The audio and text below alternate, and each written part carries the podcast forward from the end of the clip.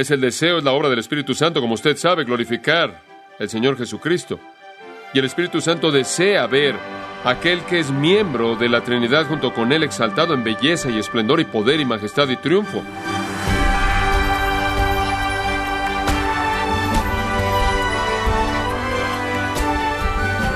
Sea usted bienvenido a esta edición de Gracia a vosotros con el pastor John MacArthur.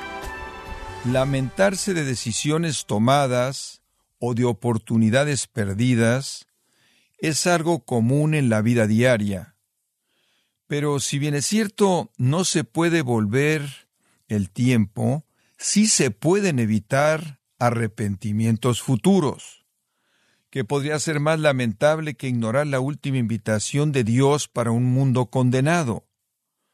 Hoy, John MacArthur se enfoca en este tema sobrio y crucial para la salvación del pecador en el estudio llamado final, la última invitación de Dios en gracia a vosotros. Abrimos nuestras Biblias en el capítulo 22 de Apocalipsis, versículos 13 en adelante, bajo el título La última invitación de Dios. Siga conforme leo. Yo soy el Alfa y el Omega, el principio y el fin, el principio y el último. Bienaventurados los que lavan sus ropas para tener derecho al árbol de la vida y para entrar por las puertas en la ciudad. Mas los perros estarán fuera, y los hechiceros, los fornicarios, los homicidas, los idólatras, y todo aquel que ama y hace mentira. Yo, Jesús, he enviado mi ángel para daros testimonio de estas cosas en las iglesias. Yo soy la raíz y el linaje de David, la estrella resplandeciente de la mañana. Y el espíritu y la esposa dicen, ven. Y el que oye diga, ven. Y el que tiene sed, venga. Y el que quiera, tome del agua de la vida gratuitamente. Yo testifico a todo aquel que oye las palabras de la profecía de este libro, si alguno añadiera estas cosas, Dios traerá sobre él las plagas que están escritas en este libro, y si alguno quitare de las palabras del libro de esta profecía, Dios quitará su parte del libro de la vida y de la santa ciudad y de las cosas que están escritas en este libro. El que da testimonio de estas cosas dice, ciertamente vengo en breve. Amén. Sí, ven, Señor Jesús. La gracia de nuestro Señor Jesucristo sea con todos vosotros. Amén. En medio de estas palabras finales hay una invitación final y ese es el corazón del texto. La encontramos en el versículo 17. Regresemos a ese versículo. Y el Espíritu y la esposa dicen ven, y el que oye diga ven, y el que tiene sed, venga, y el que quiera tome del agua de la vida gratuitamente. Ahora, rodeando esa invitación en el versículo 17 están las razones para aceptarla. Los incentivos para la invitación, la invitación y entonces los incentivos. ¿Qué nos mueve a esa invitación? Para ser honesto con usted, no es fácil presentar todo este material, pero creo que la mejor manera de entenderlo es que rodea esta invitación. Y la invitación es la médula, es el corazón del texto y el resto en cierta manera lo rodea. Ahora permítame mostrarle cómo todo encaja. En primer lugar, el primer incentivo a aceptar la invitación es debido a la persona de Cristo, debido a la persona de Cristo. La primera razón para aceptar la invitación a venir y tomar el agua de la vida, la cual es la vida eterna, como ya lo hemos aprendido, el primer incentivo es debido a quién es Cristo. Es debido a quién lo está invitando usted. Ningún otro que el Señor Jesucristo, el Señor del cielo, el Rey de Reyes, el Señor de Señores, la gloria de la nueva Jerusalén eterna. Digo, piénselo.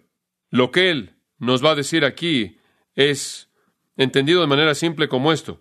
Recibimos invitaciones para ir a diferentes lugares, algunas las aceptamos, otras no. Supongo que nuestra aceptación tiene mucho que ver con quién nos invita, ¿no es cierto? Y si la persona que nos invita lo es suficientemente importante en nuestro juicio, es más probable que aceptemos la invitación. ¿Qué tal si el Dios eterno encarnado, el Rey de Reyes, el Señor del cielo, el Señor Jesús lleno de gracia, le diera una invitación? ¿Respondería? Puramente en base a quién es Él, se demanda una respuesta. Versículo 13. Yo soy el alfa y la omega, el principio y el fin, el primero y el último. Ahora aquí el Señor está hablando personalmente, personalmente. Y Él se está identificando a sí mismo con la misma terminología que encontramos allá atrás en el capítulo 1, versículo 8 al principio. Esta conclusión tiene muchos componentes del principio mismo de este gran Apocalipsis en el capítulo 8, versículo 8, yo soy el alfa y el omega. Aquí de nuevo, Él nos recuerda esto. Capítulo 21, versículo 6 lo volvió a decir. Hecho está, yo soy el alfa y el omega, el principio y el fin. ¿Por qué esto? Bueno, los lectores del libro de Apocalipsis, los lectores originales, eran, claro, gentiles. Debido a eso, en esa parte del mundo hablaban griego. Y entonces el Señor, en su inspiración de esta designación de Cristo, lo identifica por la primera y la última letra del alfabeto griego, alfa siendo la primera y omega siendo la última. ¿Cuál es el punto de eso?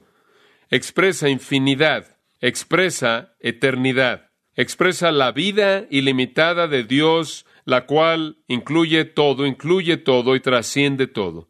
Y después es explicada en el versículo 13, yo soy el alfa y el omega, significa yo soy el principio y el fin, yo soy el primero y el último. Ahora, esas son tan solo tres maneras diferentes para decir básicamente lo mismo, que el Señor Jesucristo es el principio, esto quiere decir la fuente de todas las cosas, Él es el fin, esto es la meta de todas las cosas, la consumación de todas las cosas, Él es el Dios infinito, trascendente, eterno. Ese tipo de designación identifica totalidad, atemporalidad y autoridad soberana. Él no es tan solo otro hombre, Él no es un ángel, Él no es un ser creado, Él no es algún genio superhumano, Él no es un mártir distinguido, Él es Dios eterno y todopoderoso, el principio y el fin, el primero y el último. Dichas identificaciones, por cierto, también son dadas por el profeta Isaías. En Isaías capítulo 41 y versículo 4, Yo Jehová soy el primero y el postrero, yo soy Él. Y después en Isaías capítulo 43 y versículo 10, de nuevo, antes de mí no hubo Dios formado, y no habrá ninguno después de mí. Yo, yo soy Jehová. En Isaías capítulo 44, el siguiente capítulo, versículo 6, yo soy el primero y yo soy el postrero. ¿Qué significa eso? Significa que no hay Dios fuera de mí. Y después en el capítulo 48, y en el versículo 12, escúchame, oh Jacob, yo soy, yo soy el primero, yo también soy el postrero y mi mano fundó la tierra y demás. Él es el único Dios. Él es el alfa y el omega. Él es el principio y el fin. Jesucristo es el todo. Si hay un arca en la cual la familia de Noé es salvada, esa arca es un retrato de Jesucristo. Si hay un cordero matado en la Pascua, ese cordero es un retrato de Jesucristo. Si hay un pariente redentor, ese pariente redentor es un retrato de Jesucristo. Antes del tiempo, después del tiempo y durante todo el tiempo, Él es el tema de todo. Él es el todo.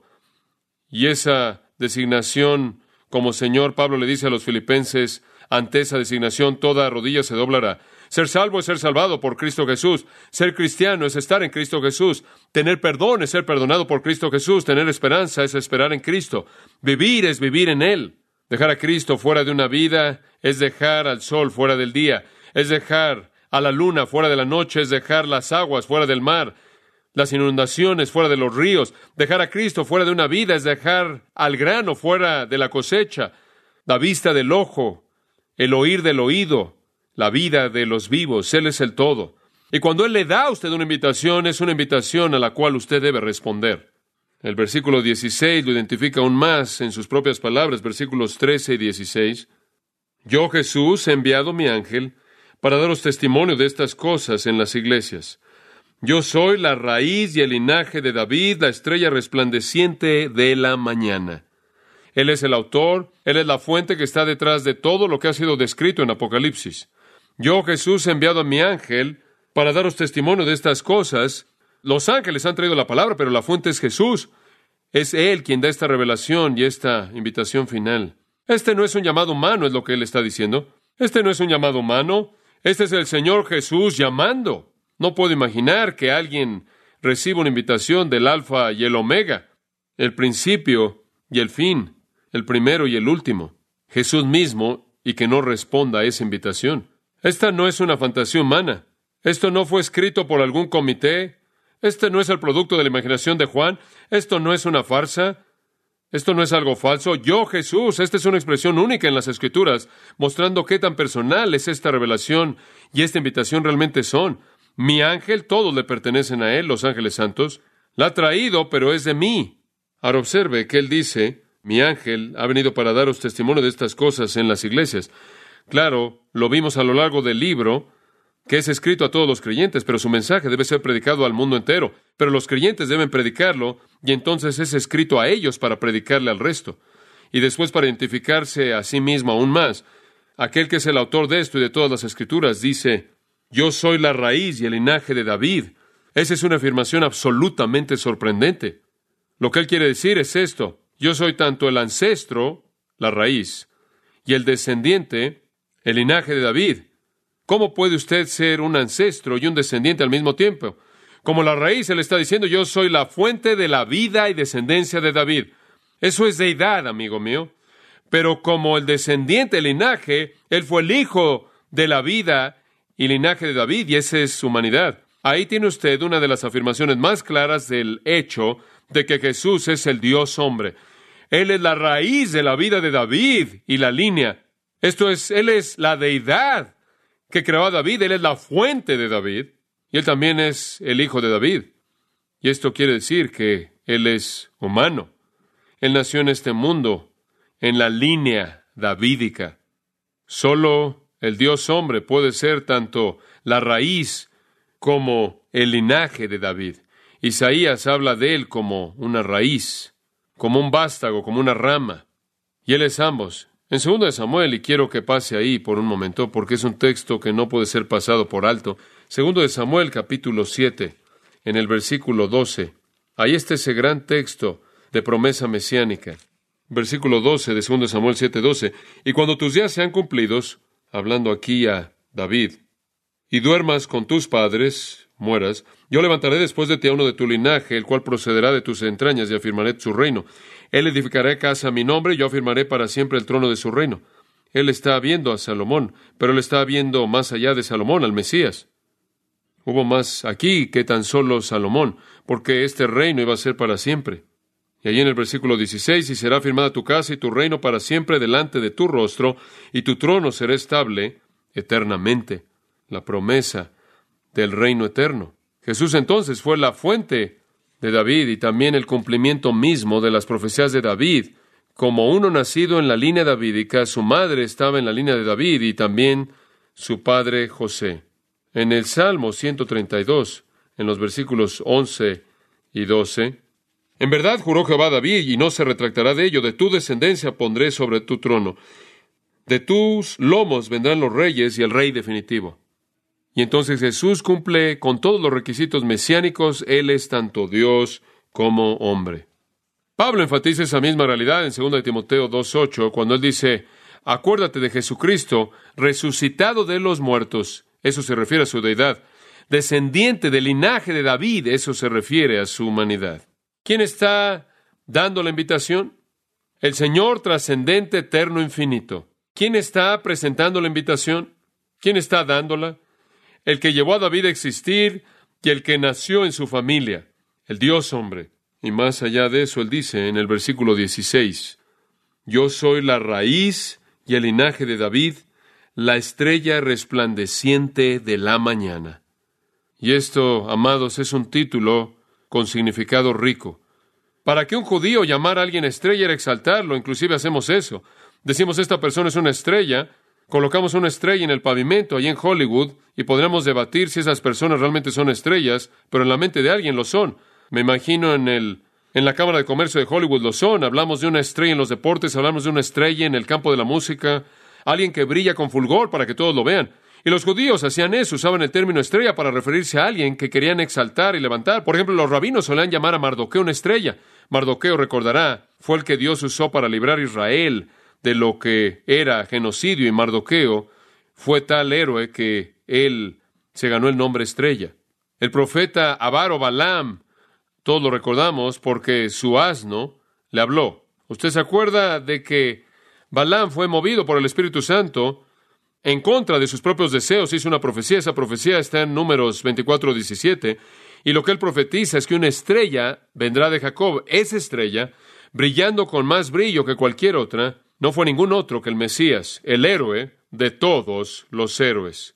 Eso es lo que él quiere decir, la estrella resplandeciente de la mañana, el brillante, el resplandeciente, el que sobresale en contraste a todas las demás. En 2 de Pedro 1.19 tenemos la palabra profética más segura, por la cual hacéis bien en poner atención como una antorcha que brilla en lugar oscuro hasta que el día amanezca y la estrella de la mañana, el día está por venir y la estrella de la mañana va a levantarse. Esa estrella de la mañana, esa estrella del día, no es ningún otro que Cristo, la estrella de estrellas, el héroe de héroes. Y cuando dice en Apocalipsis 2.28, a los creyentes fieles se les dará la estrella de la mañana, significa que se les dará Cristo. La estrella de la mañana, por cierto, es la estrella más brillante y anuncia la llegada del día. Y eso es de manera apropiada una referencia al Señor Jesucristo, porque cuando Él viene, el resplandor de esa estrella sacude la oscuridad de la noche del hombre y presenta el amanecer del día glorioso de Dios, el amanecer de la gloria del reino. Él es la estrella de la mañana quien apareció apenas antes de que el reino amaneciera. ¿Se acuerda ya atrás en Juan 8 cuando él dijo, yo soy la luz del mundo, el que anda en esta luz nunca estará en tinieblas? Esta es la persona gloriosa de la que estamos hablando. Qué persona tan gloriosa quien nos ha llamado a beber del agua de la vida eterna. Y tenemos que hacer la pregunta, ¿cómo es que alguien va a rechazar esto? ¿Cómo es que alguien va a rechazar una invitación del Dios infinito, trascendente, eterno del universo, la fuente y meta de todo lo que existe, el Dios creador, sin embargo, el Hijo de David, el Dios hombre, Dios en carne humana, la estrella de la mañana, quien es la señal del reino de justicia, ningún otro que el Señor Jesucristo, la estrella más alta en toda la galaxia de personas, la única luz en las tinieblas que trae la gloria de Dios, cuando éste dice, venid a mí y beban del agua de la vida, ¿cómo puede usted rechazar una invitación así? La invitación que le haga usted como predicador, la invitación que cualquier creyente le da a usted, que le hable usted acerca de Cristo, es únicamente una invitación que ofrecemos en nombre de Cristo. Él dijo, venid a mí todos los que estáis trabajados y cargados, y yo os haré descanso. Él dijo, a todo aquel que tiene sed, venid y beba. Él dice, el que viene a mí, yo no le echaré fuera. Entonces, ese es el punto. Aquí está la invitación, debido a quién se le ofrece usted, debido a que es la persona de Cristo. En segundo lugar, aquí la invitación no solo debido a la persona de Cristo, sino debido a la exclusividad del cielo. No solo debido a la nobleza definitiva de la persona que ofrece la invitación y la honra y gloria que él merece cuando usted responde, no solo debido a eso, sino debido a la exclusividad del cielo. Observe los versículos 14 y 15. Bienaventurados los que lavan sus ropas para tener derecho al árbol de la vida y para entrar por las puertas en la ciudad. Y claro, sabemos que esas cosas están en el cielo, el árbol de la vida, las puertas. Mas los perros estarán fuera y los hechiceros, los fornicarios, los homicidas, los idólatras y todo aquel que ama y hace mentira. Esta sección comienza con la última de las siete bienaventuranzas en Apocalipsis. Una bienaventuranza es algo que comienza bienaventurados los que o bienaventurado es. Y probablemente Jesús es el que está hablando. Si estuviera haciendo aquí una Biblia con letra roja, yo habría hecho que los versículos 14 y 15 también fueran de letra roja. Pero el versículo 14 dijo, bienaventurados los que lavan sus ropas. Eso simplemente es un símbolo de ser perdonado. Allá atrás en el capítulo 7, versículo 14, tenemos ese símbolo definido para nosotros cuando la pregunta que hace Juan, ¿quiénes son estos que están vestidos en ropas blancas y de dónde vinieron? Versículo 13, yo dije, Señor, tú lo sabes. Uno de los ancianos hizo la pregunta y Juan dijo, vas a tener que decirme, yo no sé. El anciano dijo, estos son los que han salido de la gran tribulación. Y aquí está, y han lavado sus ropas y las han hecho blancas en la sangre del cordero. Eso es simplemente una manera vívida de decir que han participado en la muerte de Cristo, ¿verdad? Las personas cuyas ropas son lavadas son aquellos que han sido limpiados por la sangre del cordero, aquellos que han sido colocados en Cristo y Él ha pagado la paga de sus pecados. Bienaventurados aquellos que han lavado sus ropas, que han sido perdonados de sus pecados al estar unidos con Jesucristo. En Isaías 64, 6 y en Zacarías 3, 3, las ropas sucias representan pecaminosidad. la idea de quitar pecado al limpiarlas es dada en el Salmo 51, versículo 7 e Isaías 1, 18. El escritor de Hebreos también se refiere al poder limpiador de la sangre de Cristo. Esto quiere decir ser inmerso en su muerte, así es como somos limpiados del pecado, cuanto más la sangre de Cristo, quien a través del Espíritu Eterno se ofreció a sí mismo, sin mancha, a Dios, limpiará vuestra conciencia de malas obras. 1 de Pedro 1, afirmación maravillosa. 1 de Pedro 1, 18 y 19. Sabiendo que no fuiste redimidos con cosas corruptibles como oro, plata, de vuestra vana manera de vivir, heredada de vuestros padres, sino con la sangre preciosa esa sangre limpia de pecado. Y entonces él dice en el versículo 14, bienaventurados, felices los que lavan sus ropas para tener derecho al árbol de la vida. El árbol de la vida está ¿dónde? En la Nueva Jerusalén. Eso es correcto. Se indica que está en la Nueva Jerusalén de manera muy clara en la descripción del cielo en el capítulo 22. A uno y otro lado del río estaba el árbol de la vida que produce doce frutos. Y entonces lo que él está diciendo es que las únicas personas que van a estar en el cielo comiendo del árbol de la vida son los que tienen derecho al árbol. Los únicos que tienen derecho al árbol son los que han sido perdonados de su pecado, los que han sido limpiados, los que han sido inmersos en la muerte de Cristo, cuya sangre, por lo tanto, satisfizo a Dios como una expiación por su pecado. Y después él añade en el versículo 14, y para entrar por las puertas de la ciudad.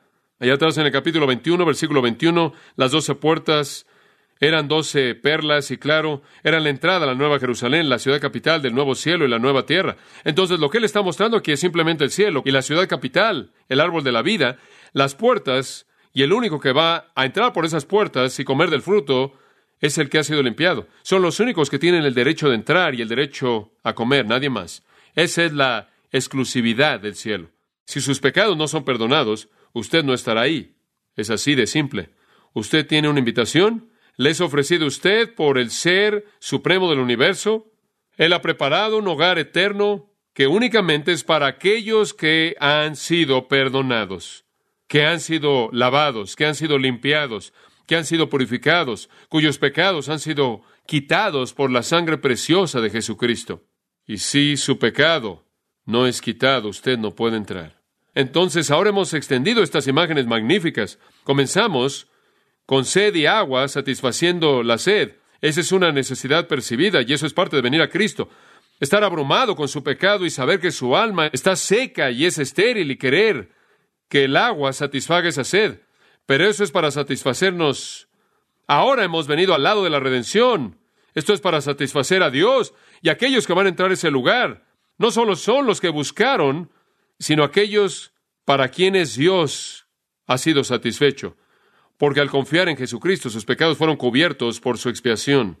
El cielo es exclusivamente para ellos. Bueno, hay más que decir, pero voy a detenerme en este punto porque no puedo terminar y quiero dejar lo suficiente para otro mensaje. Versículo 15, creo que nuestro Señor todavía está hablando. Continúa la discusión de la exclusividad del cielo al decir, mas los perros estarán fuera y los hechiceros, los fornicarios, los homicidas, los idólatras y todo aquel que ama y hace mentira. Hombre, hay algunas cosas fascinantes ahí. Simplemente una pista, la palabra perro se refiere en Deuteronomio 23, 18 a prostitutos homosexuales hombres, quienes eran considerados los más bajos de lo bajo en términos de perversión.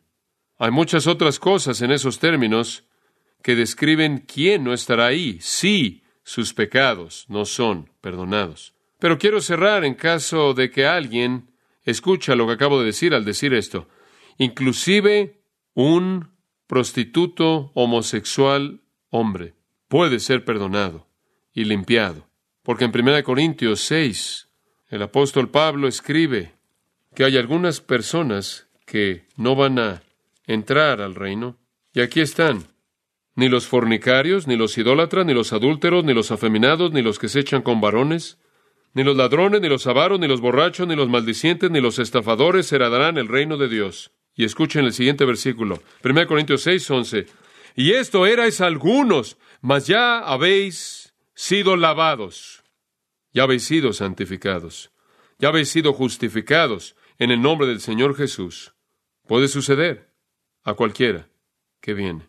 La invitación es por parte del Supremo del universo. ¿Cómo puede usted rechazarla? Y el cielo es exclusivo. Adentro están aquellos que han sido lavados. Afuera están aquellos que no han sido lavados. Inclinémonos juntos en oración. Padre, reconocemos que no somos dignos de ser considerados ciudadanos del cielo, porque no lo merecemos. Debemos estar afuera. De hecho, nosotros somos los perros, los hechiceros, los fornicarios, los homicidas, los idólatras, todos los que aman y hacen mentira, pero hemos sido lavados. Ese lavado se llevó a cabo cuando estuvimos conscientes a tal grado, tan profundamente, que teníamos tanta sed y estábamos tan cargados por nuestro propio pecado y vimos que había perdón en Cristo y venimos y bebimos como un hombre sediento. Todo lo que tuvimos que hacer es venir y tomar gratuitamente y sabemos que tú nos ofreces el agua de vida, el agua de salvación. Tú nos ofreces perdón y limpieza del pecado. Tú se lo ofreces a todos los que vienen a Cristo, confiesan su pecado, aceptan su sacrificio a favor de ellos, se arrepienten y someten todo a Cristo. Y el que tiene sed venga, y el que quiera tome del agua de la vida gratuitamente. ¡Qué invitación! Sin costo, gratuitamente. Y todo lo que se demanda es que la queramos y que pidamos y recibamos. Que esa sea la respuesta de muchos corazones. En el nombre de Cristo. Amén.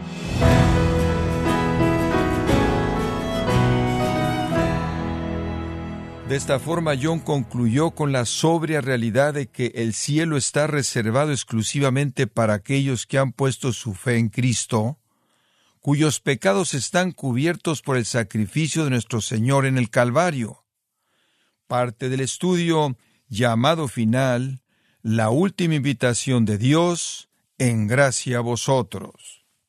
Y quiero recordarle, estimado oyente, que tenemos a su disposición el libro Comentario MacArthur del Nuevo Testamento de Apocalipsis, donde John nos muestra que lejos de ser un libro misterioso e incomprensible, el propósito de Apocalipsis es revelar la verdad, no ocultarla. Puede adquirirlo visitando la página gracia.org o en su librería cristiana más cercana. También puede descargar todos los sermones de esta serie llamado Final, la última invitación de Dios, así como todos aquellos que he escuchado en días, semanas o meses anteriores, y recuerde, puede leer artículos relevantes en nuestra sección de blogs, ambos en gracia.org. Si tiene alguna pregunta o desea conocer más de nuestro ministerio, como son todos los libros del pastor John MacArthur en español, o los sermones en CD que también usted puede adquirir, escríbanos y por favor mencione la estación de radio por medio de la cual usted nos escucha en gracia a vosotros. Es importante conocer no solo el país y ciudad de donde usted nos escucha, sino también la radio.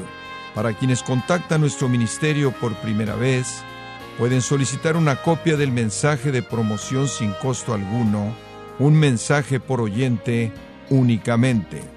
Si usted vive en los Estados Unidos o Puerto Rico, escríbanos a Gracia Vosotros, P.O. Box 4000, Panorama City, California 91412.